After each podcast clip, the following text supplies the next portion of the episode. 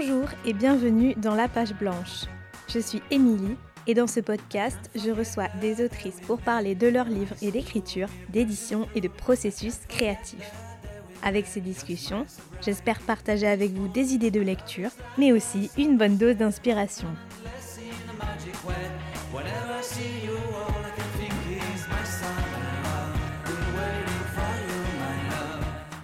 Aujourd'hui, j'ai le plaisir de recevoir dans le podcast Marie Testu, une jeune autrice qui vient de publier un texte incroyable aux éditions du Tripode, Marie-Lou Le Monde.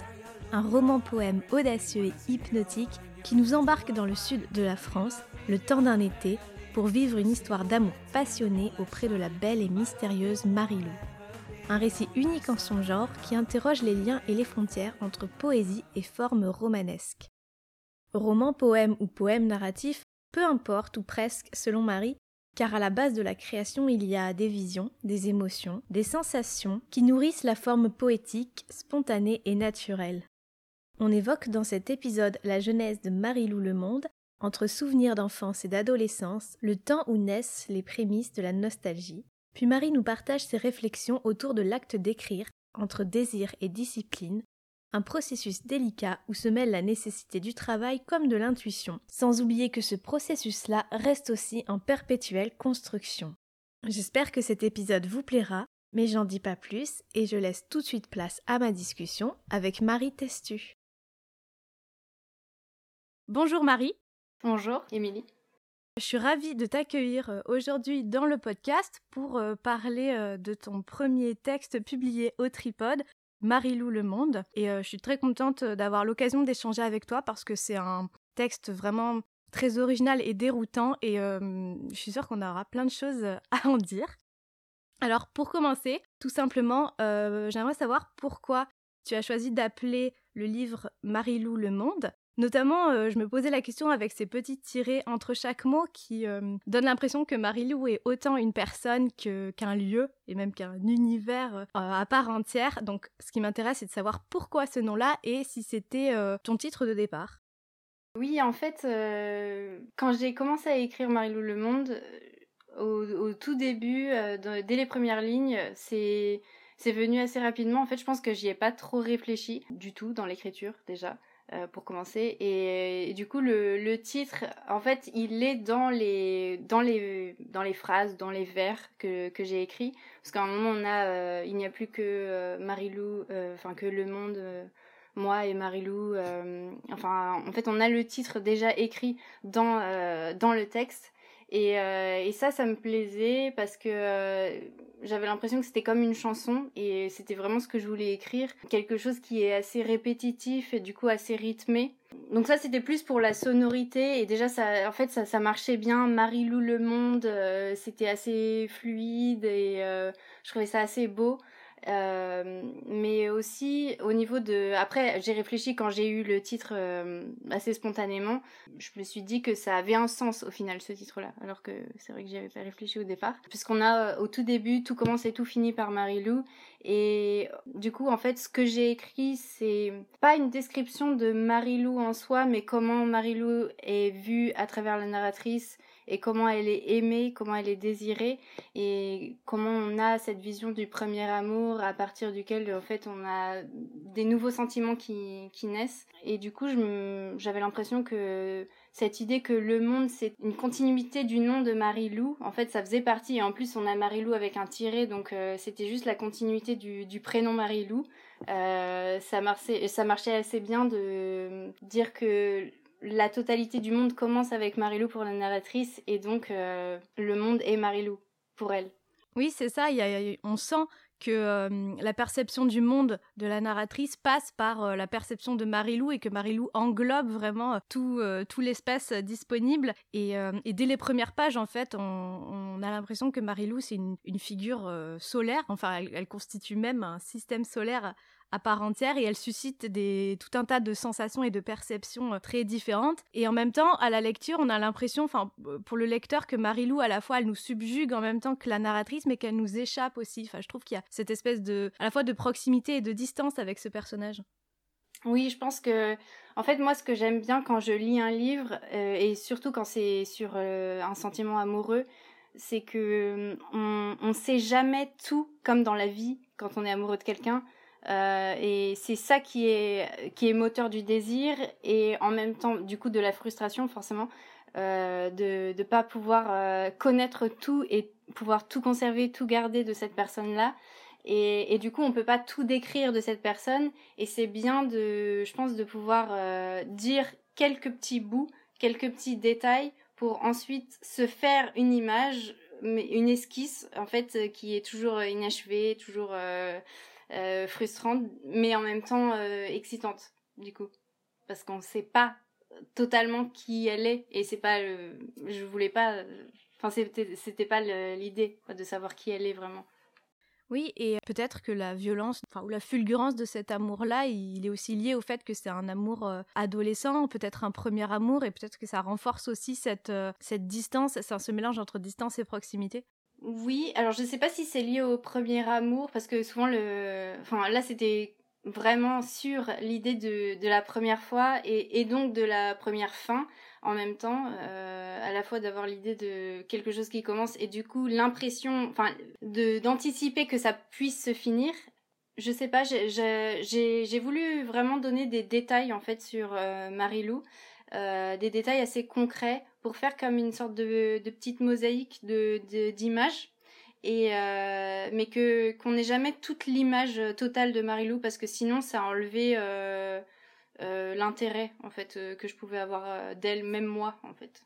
Moi, ça m'a fait penser à des petites, des petites touches impressionnistes un peu. Enfin, je l'ai, je l'ai vu d'une manière assez picturale et visuelle. Peut-être que c'est avec la, la, forme du texte dont on va reparler ou, ou, par ce, rythme, cette scansion. Enfin, j'avais l'impression d'avoir des petites touches, comme tu dis, de, Marie-Lou, ça et là, et qui, dressent plus ou moins un portrait complet du, personnage et de, de l'amour qu'elle suscite, parce que c'est un, un, amour assez, euh, assez euh, total. Et ce que j'ai bien aimé aussi dans le texte, c'est euh, que cet amour dure le temps d'un été. En tout cas, le texte se déroule euh, durant, euh, durant l'été. C'est le, dernier été euh, du lycée. On est dans le sud. Il y a le, soleil, la chaleur, le vent. Il y a, toutes ces sensations en plus corporelles qu'on peut ressentir à la lecture, en plus des sensations amoureuses. Et l'été, c'est un peu voilà cette saison de, de l'insouciance et de tous les possibles et qui renforce la force du duo en fait. Oui, euh, je pense que déjà je j'adore cette période euh, de l'été. Enfin, j'avais envie de d'écrire sur. Euh, à la base, c'était pas tellement sur Marilou. En fait, ça m'est venu après le personnage de Marilou parce que par rapport à des souvenirs que j'avais de cette Marilou. Mais je voulais écrire sur des sensations qui étaient liées à l'enfance et l'adolescence mélangées et que j'associais à l'été et au sud. Et enfin, enfin, en gros, il y avait un, un mélange de tout ça.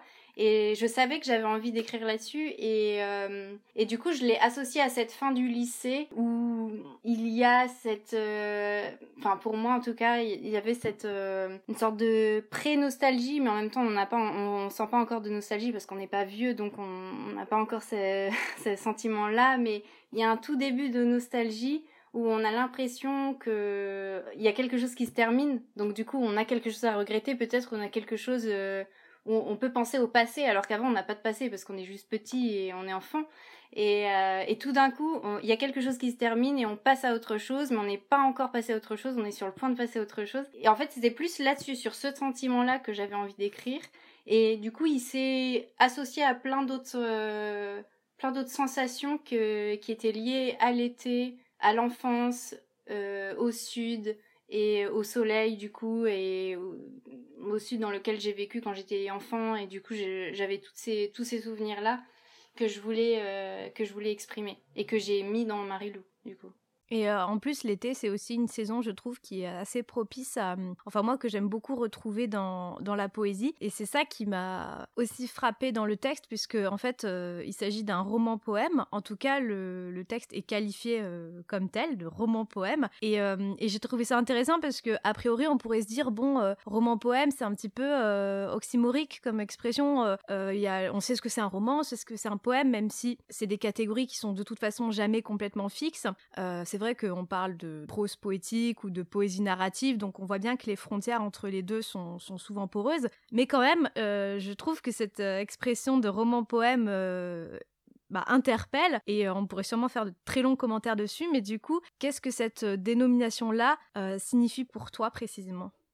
En fait, je pense que déjà euh, avec euh, la maison, avec le tripode euh, qui donc publie Marie-Lou Le Monde, ils ont choisi de, de, de donner ce, ce enfin pas ce titre mais ce, ce, nom à, à ce qu'était Marie-Lou Le Monde parce qu'en fait c'est pas comme un recueil parce qu'en général la poésie c'est on, on, la trouve sous forme de recueil avec des poèmes qui se suivent et qui sont assez courts. Et, et là on a une histoire un petit peu quand même même si c'est pas une c'est pas une narration normale au sens d'un roman classique avec euh, du coup en prose euh, mais en même temps on a quand même une histoire qui se suit et qui est assez longue. En fait, c'est un peu une question de contenu, donc c'est pas très littéraire en soi. Enfin, c'est une question un peu euh, de comment on organise le texte et et comme c'est une histoire d'amour qui se suit avec un début et une fin en quelque sorte, même si bon,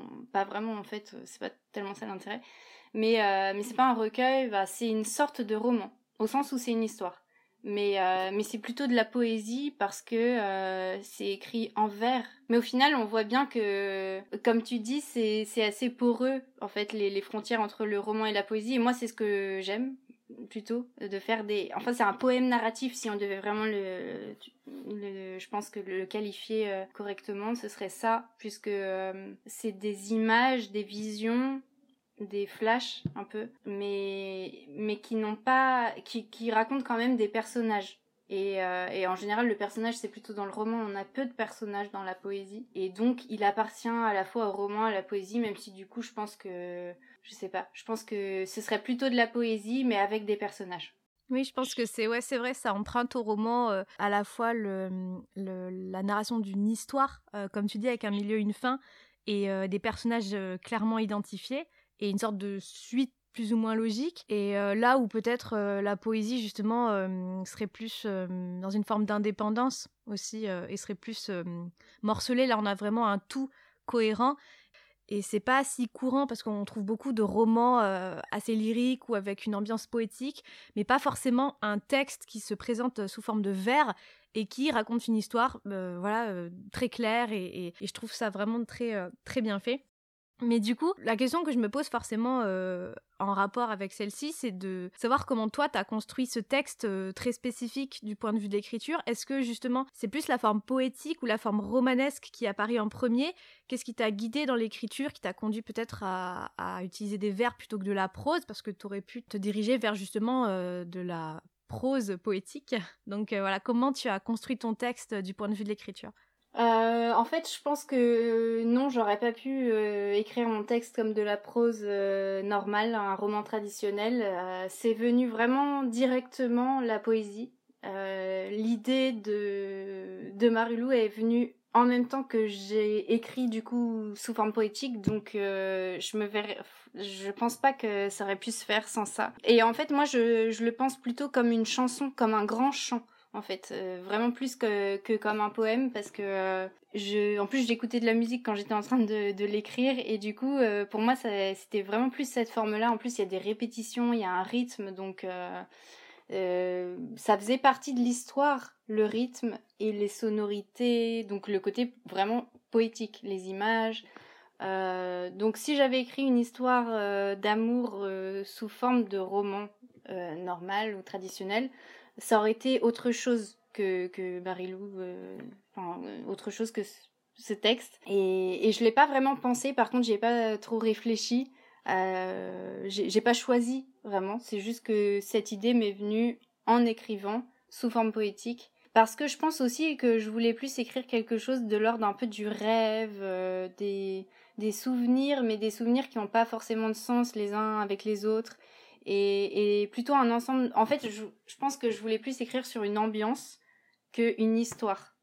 Parce qu'en fait, même s'il y a une histoire au sens où il y a des personnages, il n'y a pas vraiment de d'événements, de logique euh, à raconter finalement, en fait. Mm. Et euh, et, et, ce qui ce que j'avais envie d'écrire, c'était plus l'ambiance de la toute fin de l'adolescence, de la fin du lycée, et qui une sorte de, de mélancolie qui était liée à cette fin-là, aux vacances qui commencent et euh, au premier amour, euh, une sorte de mélange d'amitié et d'amour, et qui s'est euh, cristallisé dans Marilou, mais pas tellement. ça, enfin, je me suis pas intéressée aux détails psychologiques de, de cette histoire. Donc, donc, donc, du coup, la poésie, c'est, c'est, je pense qu'elle marche mieux pour les sensations et le côté vivant des images, voilà, comme ça. Euh, plutôt que euh, des analyses, des sentiments. Donc euh, ça marchait mieux. Ouais, on est plus dans, le, dans la sensation et dans l'organique avec ce texte, effectivement, que dans la psychologie. Et est-ce que du coup, c'est toujours ta façon de, procéder quand, quand, tu écris? Enfin, Tu pars peut-être plus de, de, de, sensations ou de, de choses que tu as envie de dire. Et est-ce que du coup, la forme poétique, c'est peut-être ta forme d'écriture privilégiée. Est-ce que tu as déjà écrit d'autres textes que celui-ci? Euh, oui, juste avant d'écrire Marie-Lou, j'avais écrit un roman. Euh, mais qui était plus classique là pour le coup, même s'il racontait rien en soi au sens pas d'événements euh, notables. euh, voilà. mais euh, mais il racontait quand même des choses et c'était sous une forme de roman. Mais en fait, euh, ce qui est bizarre, c'est que et je je saurais pas trop répondre à cette question clairement puisque je, quand quand j'ai écrit Marie-Lou, c'est venu très spontanément et du coup je pourrais me dire que c'est ça qui me convient mieux et que c'est plus intuitif mais en même temps, j'adore lire des romans. Euh, et j'aimerais écrire un roman normal, euh, mais en même temps, je sais pas comment définir un roman normal. Mais euh, en tout cas, j'aime quand même le côté rationnel du roman, qu'il n'y a pas du coup dans peut-être, enfin qu'il y a moins dans, dans la poésie. Mais mais oui, sinon, j'écris pas juste de la poésie, moi.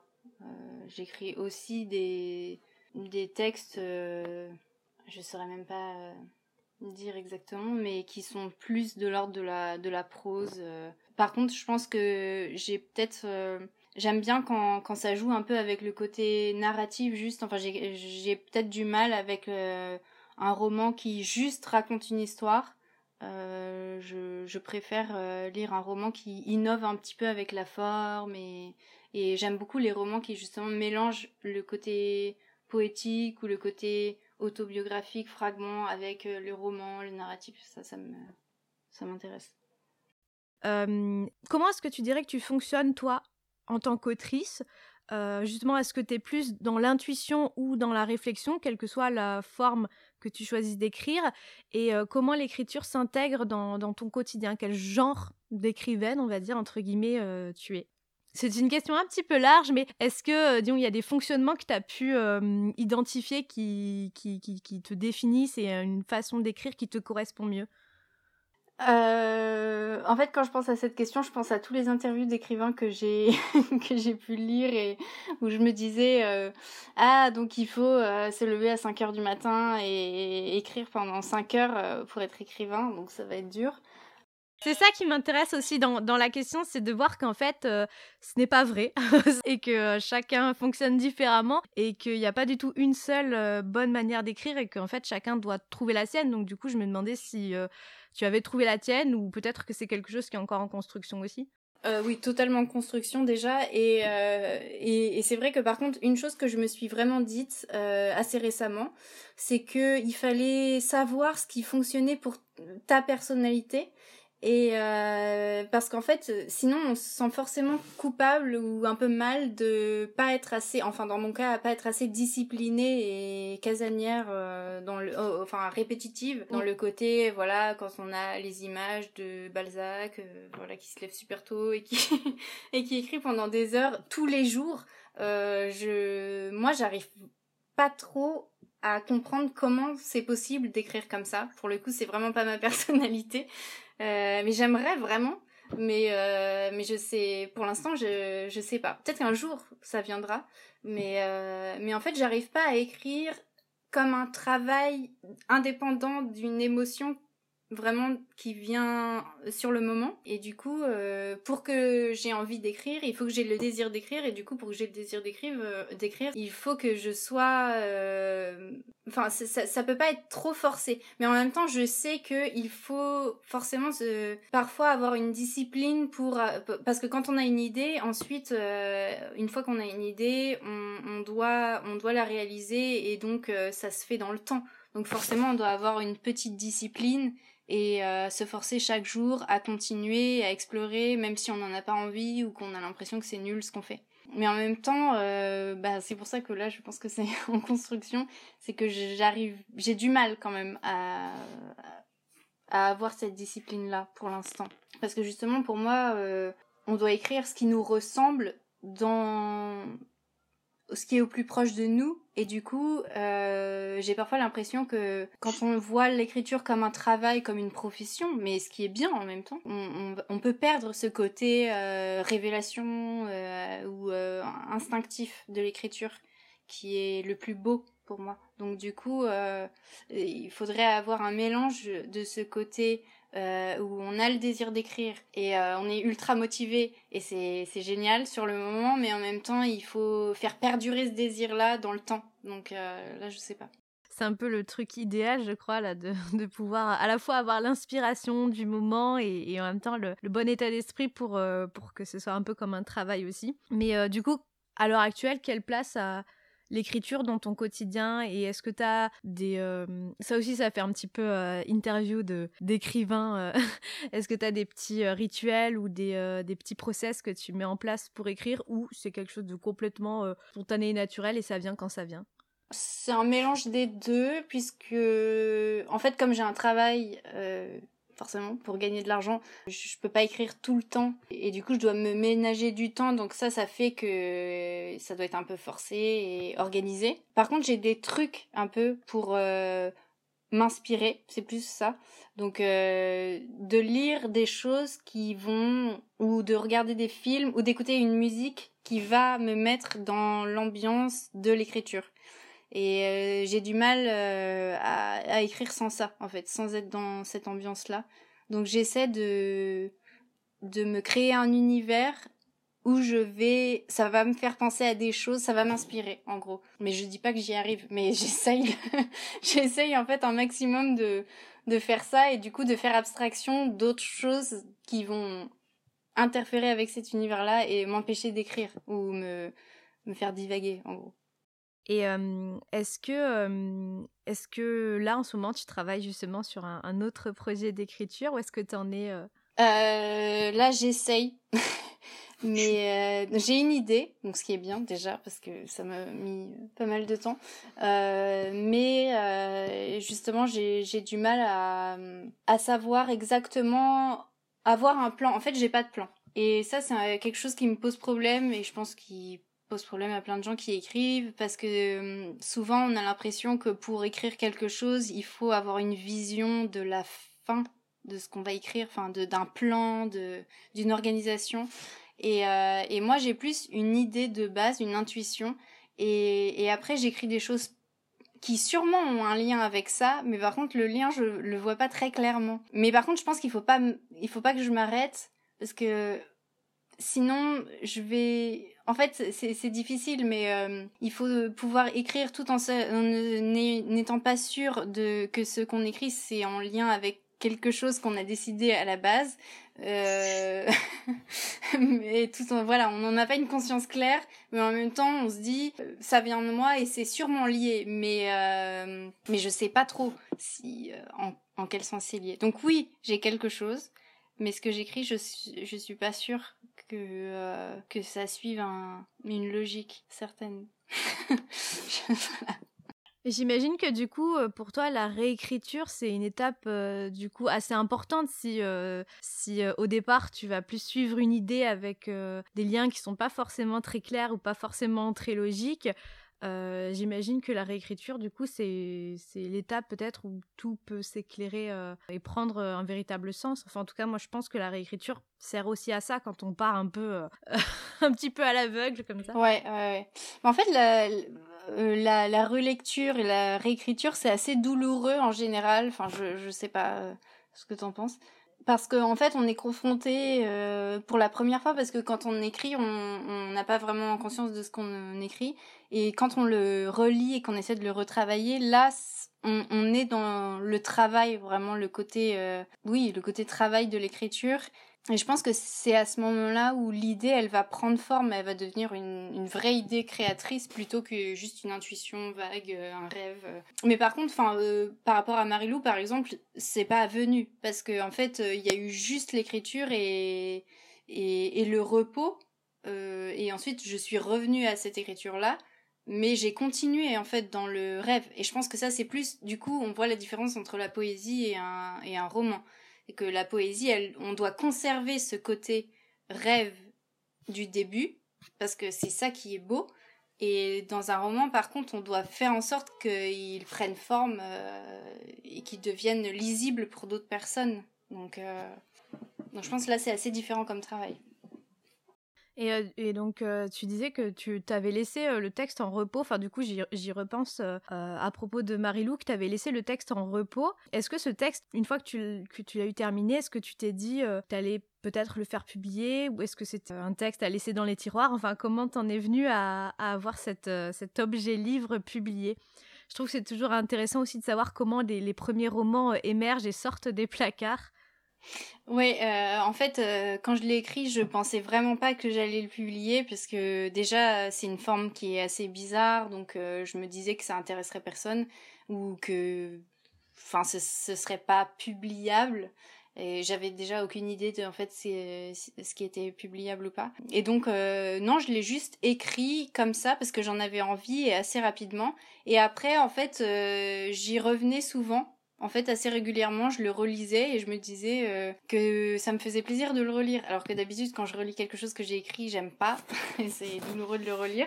Et là, comme ça ne l'était pas, euh, au bout de quelques mois, j'ai fini par euh, décider de l'envoyer. Mais, mais à la base, vraiment pas du tout. Je me disais pas que, que j'allais en faire quelque chose, en fait. Vraiment pas. Et je pense que c'était ça qui, qui, qui était bien aussi pour moi, c'est que ça m'a mis vraiment aucune pression et aucun, aucun désir de, d'en faire quelque chose d'autre que, que ce qui était euh, au moment où je l'ai écrit. Et euh, donc c'était juste euh, ce que j'avais envie de faire sur le moment. Oui, c'est peut-être la meilleure façon de, d'envoyer un premier texte, en fait, sans, sans pression particulière et sans mm, vouloir absolument décrocher le Graal de la publication, qui d'ailleurs n'est pas forcément un Graal, je pense. mais c'est plus un bonus, j'imagine, quand, quand quand tu es content de ton texte et que tu estimes qu'il est terminé. C'est un bon état d'esprit. Oui, bah c'est vrai que j'étais déjà surprise en fait que qu'il soit publié et, quand on n'y pense pas, c'est vrai que c'est juste une récompense. Après, je pense que quand on le planifie et que euh, on recherche, euh, on se dit que c'est quelque chose de mérité parce que ça demande quand même beaucoup d'efforts et, donc euh, donc là c'était plus une surprise qu'il soit publié. Ouais, une, belle surprise en plus parce que euh, le tripode c'est quand même une vraiment une très très jolie maison et en plus là le, livre a bénéficié vraiment d'une couverture absolument magnifique qui ne gâche rien. Enfin je précise même si on est en audio donc euh, on n'aura pas la couverture euh, tout de suite sous les yeux mais c'est vraiment une, des plus belles couvertures que j'ai vues depuis longtemps. Donc bravo à l'illustratrice et, et, je trouve ça vraiment chouette que le livre puisse bénéficier d'un bah, d'une telle mise en lumière en fait tout simplement. Donc euh, voilà. C'était le petite parenthèse euh, couverture mais euh, je trouve que c'est important aussi de souligner le travail éditorial qu'il y a qu'il a derrière chaque roman. Oui et puis le choix c'est vrai de enfin j'ai trouvé ça assez beau que qu'il fasse un choix totalement un coup de cœur euh, qui soit pas motivé par des raisons commerciales ou parce que là on a vraiment juste ce qui plaît ce qui a plu voilà à des à des personnes et, et, sans plus. Et donc ça c'est parfait. J'en arrive déjà à ma dernière question, malheureusement, que je pose donc à toutes mes invitées euh, dans ce podcast, c'est de savoir si quand tu écris, il t'arrive d'être confronté à la page blanche. Et euh, si oui, comment tu fais pour surmonter cette page blanche? Alors oui, totalement. Euh, c'est une angoisse qui est très familière.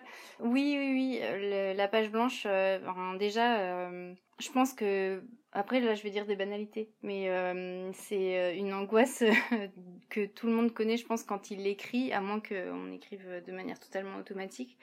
Mais en même temps, je pense que, en fait, il y a une sorte d'excitation aussi d'être face à la page blanche où les choses sont possibles et, et donc il y a quelque chose de nouveau qui, peut s'écrire. Donc à la fois, je, dirais que c'est angoissant au sens où ça me met face au fait que c'est à moi d'écrire et que c'est à moi de créer quelque chose. Donc forcément, ça, fait peur. Euh, mais en même temps, ça veut dire que rien n'est écrit et que donc c'est possible de faire quelque chose. Par contre, pour, euh, pour s'aider face à, la page blanche, euh, il faudrait plus se dire que il faudrait plus écrire euh, spontanément et ensuite se dire qu'on peut corriger. En fait, ce qui est dur, c'est de voir la page blanche comme quelque chose qui est déjà qui est loin de nous et qui est en dehors de nous. Et dès qu'on dès qu'on commence à, à, se dire que en fait on est par exemple, la, page, elle est sur le point d'être remplie ou elle est en train de s'écrire et, donc là, on, voit la page blanche comme quelque chose qui, qui n'est pas euh, une fatalité, euh, voilà, ou qui n'est pas absolu. Enfin, c'est nous, c'est à nous de la remplir euh, et elle n'a pas de sens en dehors de nous. Donc, donc, j'ai pas besoin d'en avoir peur. Mais bon, ça, c'est ce que je me dis et voilà, la voir comme un début de quelque chose que j'ai déjà écrit. Voilà. Et comme l'ouverture de tous les possibles. Voilà, c'est ça, plutôt que quelque chose qui est, qui est déjà fait et qui, qui m'échappe. Bah, merci beaucoup Marie, euh, ça m'a fait très très plaisir d'échanger avec toi euh, autour de Marie-Lou Le Monde, qui a vraiment été euh, bah, mon coup de cœur de, de cette rentrée d'hiver et je suis vraiment très contente qu'on ait pu ensemble le mettre en lumière dans le podcast. Donc merci à toi pour, pour cet échange.